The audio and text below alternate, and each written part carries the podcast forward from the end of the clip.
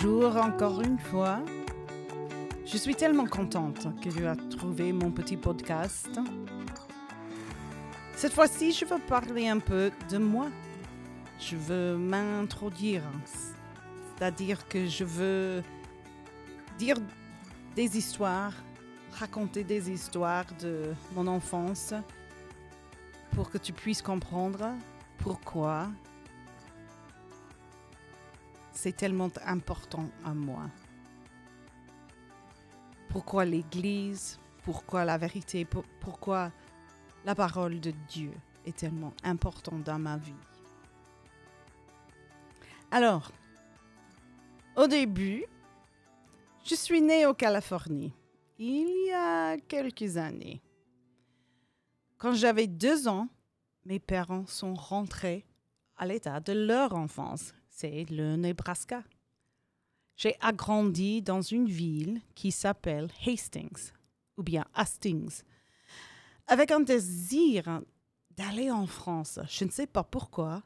C'est peut-être l'histoire, c'est peut-être euh, j'avais une très bonne prof de français au lycée. En 1989, je suis allée comme étudiante d'échange avec le programme de Rotary. J'ai passé une année de rêve dans la ville de Vierzon, avec le pont et avec le train de papillon, mais j'ai préféré le café qui s'appelait le Prom. Il y avait aussi une boulangerie où travaillait une Américaine. Elle était du Colorado. C'est un État voisin du Nebraska, où se trouve Hastings. Son mari savait faire des pâtisserie merveilleuse. Cette boulangerie était juste à côté de la cité scolaire d'Édouard Vaillon. C'était impressionnant qu'il y avait tellement des étudiants qui, qui, ont venu, qui sont venus de loin de Vierzon, qui sont venus pour apprendre quelque chose qu'ils enseignaient là, à la cité. Et ils avaient plusieurs de carrières là, à la cité. Il y avait la philosophie, des langues, il y avait la porcelaine et beaucoup plus. Mais enfin, c'est cette année et ces familles et des amis que j'ai rencontrés qui m'a donné un grand amour pour les gens de la France. Il faut dire que j'allais à l'église toute mon enfance, mais on ne parlait pas beaucoup de Dieu. Je m'en souviens d'un pasteur qui était charismatique et qui prêchait bien, il disait des choses euh, provocatives qui m'ont fait penser. Il était à cette église pendant que j'étais à l'âge de 6 jusqu'à 10, mais la congrégation n'aimait pas trop. Je m'en souviens toujours des phrases qu'il disait comme L'enfer est une vraie place. J'ai pas envie de vous y voir, mais je n'en peux rien. Ou bien il dit je crois qu'il y a des fois que Dieu fait des choses dans notre vie, qu'il y a des choses qui se passent dans notre vie, parce que Dieu est en train d'essayer de nous parler. Et puis, tout d'un coup, sa montre est tombée par terre. Il a dit, Ha! Vous voyez tous? C'est Dieu. Il est en train de me dire que il faut vous laisser aller manger. À cette époque-là, ma mère m'a amené à une fête d'automne qui était à une église de notre quartier. C'était pas notre euh, église normale, c'était un autre, une autre église. On était sous-sol et s'amusait bien avec des jeux et des bonbons. Et cette église-là était apostolique. Je n'avais aucune idée comment ce jour allait avoir beaucoup d'importance dans ma vie. J'ai porté ces graines d'esprit dans mon être pendant beaucoup d'années. Il fallait des années pour que ces graines commencent à, grandir. Je ne suis pas fière de ça, mais c'est simplement la vérité. Je n'ai rien fait environ chercher Dieu toute ma vie jusqu'à mes années 20. J'étais mariée avec un fils. Je savais bien qu'il y avait un roi des rois, un seigneur des seigneurs, mais j'ai seulement commencé à comprendre qu'il m'appelait, qu'il voulait avoir moi comme ami. Il voulait être un, ami plus près qu'un frère. Il voulait être un père, un sauveur. Et, et encore plus, moi et mon mari priaient d'en savoir la vérité. On était approchés tous les temps par des Mormons, des témoins de Jéhovah, des catholiques, et on priait avec ferveur pour savoir la vérité. On allait à une église baptiste à cette époque-là. Puis, un jour, il y avait des Mormons qui sont venus avec leur autre livre. C'est pas une Bible, c'est pas une Bible, c'est leur autre livre. Ils ont dit qu'il faut ces deux livres pour mieux comprendre Dieu. Et on cherchait. On ne croyait pas, mais on ne voulait pas rater Dieu. Si il était en train de nous enseigner quelque chose, on voulait l'apprendre. Alors, on a accepté ce livre et je suis allée au lit. J'étais fatiguée. Mon mari, il a lu ce livre et puis il a prié. Il a fermé le livre et il a mis à l'envers. C'est-à-dire, l'avant était sur la table. Et il priait simplement Dieu, je sais que c'est pas trop difficile pour toi. Si ce livre dit la vérité, tu peux mettre ce livre avec le droit vers le haut, le côté droit vers le haut. Puis le lendemain après-midi, mon petit était au lit, il dormait un petit peu et j'ai décidé de lire ce livre aussi, un petit peu. J'aimais pas trop, j'arrivais pas à comprendre ce livre, ce qu'il voulait dire. C'était incompréhensible. Alors, je le fermais avec l'avant vers le haut. J'en suis certaine que je l'ai mis sur la table avec le côté droit vers le haut. Et mon mari est rentré à la maison de son travail et il a dit Ha, Gina, je vais te dire cette histoire, je vais dire ce que j'ai prié. Il m'a expliqué. Et puis je lui ai dit ah, Cela est bizarre parce que je sais que je l'ai fermé comme normal. J'ai fermé ce livre et je l'ai mis avec l'avant vers le haut. J'en suis certaine de ça. Mais le livre était à l'inverse, avec l'avant sur la table.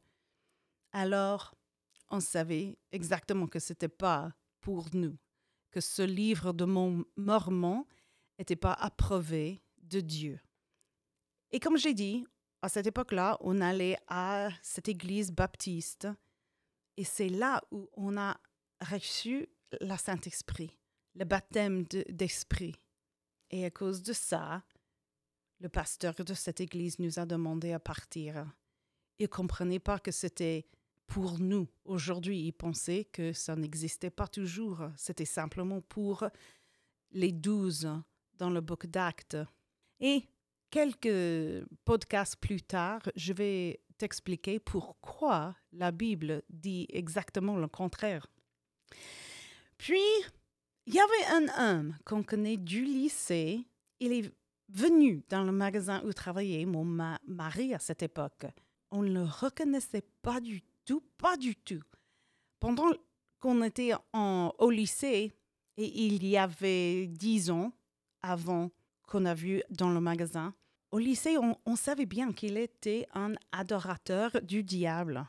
Sérieusement, il ne cachait même pas. Il était complètement changé. Sa face, sa manière de marcher, comment il se tenait, c'était complètement différent. Même que sa voix était la même voix, il parlait différemment. Alors, mon mari a dit, Est-ce que c'est toi et cet homme a dit euh, Oui, j'ai besoin de te parler de mon Jésus. Alors, c'est comme ça qu'on a entendu d'un Jésus-Christ qui voulait vivre dans notre vie et prendre des choses mauvaises et les laisser tomber. Il nous a invités à l'église où il y avait la, cette fête d'automne des années passées. J'ai découvert qu'il y avait des gens dans la sanctuaire qui priaient toute l'après-midi pour des jeunes qui étaient à la fête.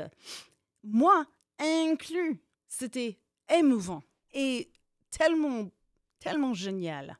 On a entendu la parole de Dieu comme jamais avant. Mais Dieu me connaissait bien. On n'est pas surprise. Hein? Il me parlait comme j'en avais besoin. Un des problèmes de l'église de ma jeunesse, c'est qu'après qu'ils ont viré le, prêtre charismatique, il en avait n'importe quoi enseigné à tout le monde, surtout des jeunes. On nous a enseigné de la réincarnation et des choses des religions fausses. Ma jeune esprit était confuse. Je n'avais pas la relation avec Dieu comme aujourd'hui. Je ne lisais pas la Bible. Ça, c'était seulement pour les profs et les prêtres, c'est ce qu'ils m'ont dit. J'ai commencé à croire des choses non écrites dans la parole de Dieu. Alors, dans mes vins, Dieu ne me condamnait pas, mais il m'a guidé jusqu'à la vérité.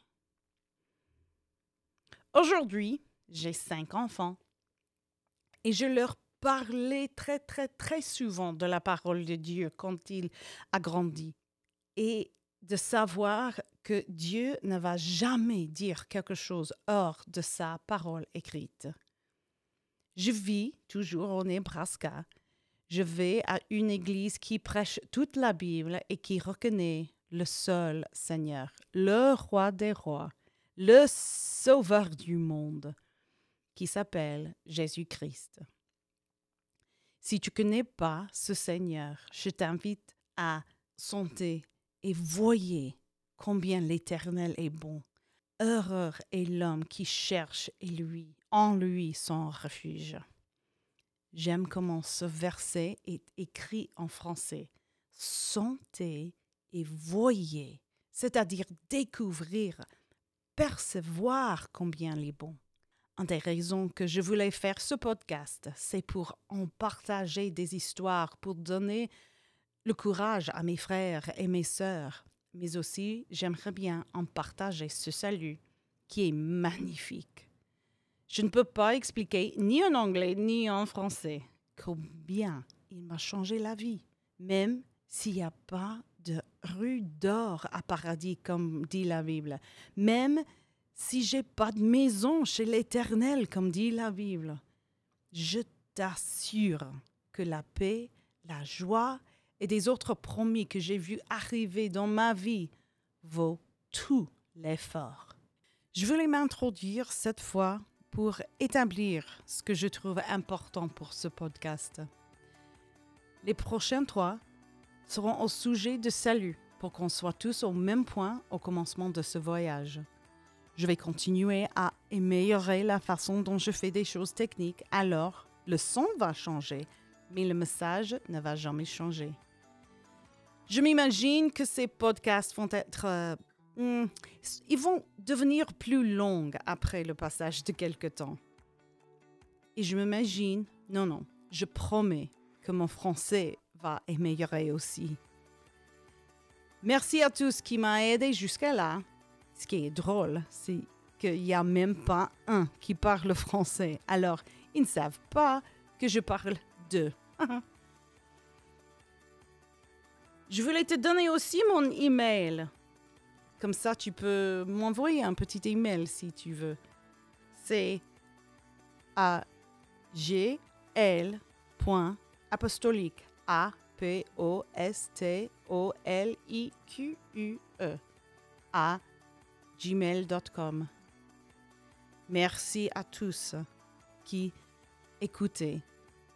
Et vous avez tous compris Vous comprenez le français? Alors ces remercies ne sont pas perdus. Merci d'écouter.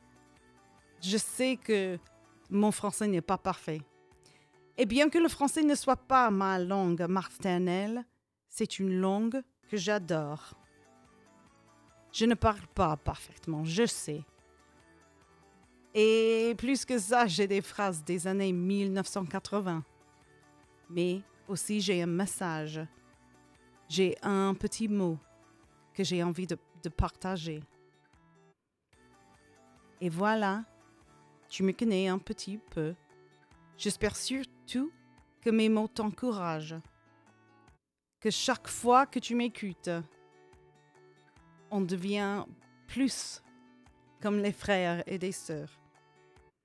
Mais surtout, c'est ma pri- prière et mon désir qu'on peut tous persévérer dans l'enseignement des apôtres, dans la communion fraternelle, dans la fraction du pain et dans les prières.